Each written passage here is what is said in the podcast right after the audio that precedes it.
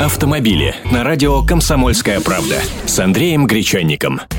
Здравствуйте. О ценах сегодня. Машины у нас год от года дорожают. Ну и покупатели все больше хотят приобретать не абы что, а машины приличные. И вот агентство «Автостат» констатирует факт.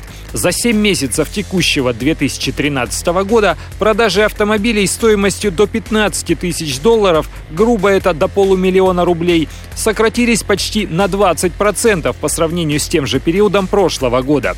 В итоге доля этих бюджетных автомобилей составила чуть более четверти рынка – 25,8%. Всего 380 тысяч таких машин. И сейчас это второй по популярности сегмент авторынка в России.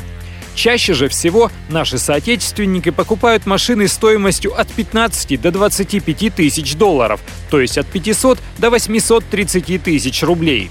Таких автомобилей было продано полмиллиона штук, более трети всего рынка целом же продажи машин по такой цене даже несколько сократились, а вырос спрос на еще более дорогие машины стоимостью от 25 до 35 тысяч долларов, то есть от 830 тысяч до миллиона 150 тысяч рублей. Это связано с увеличением продаж кроссоверов и внедорожников, которые стремительно набирают популярность.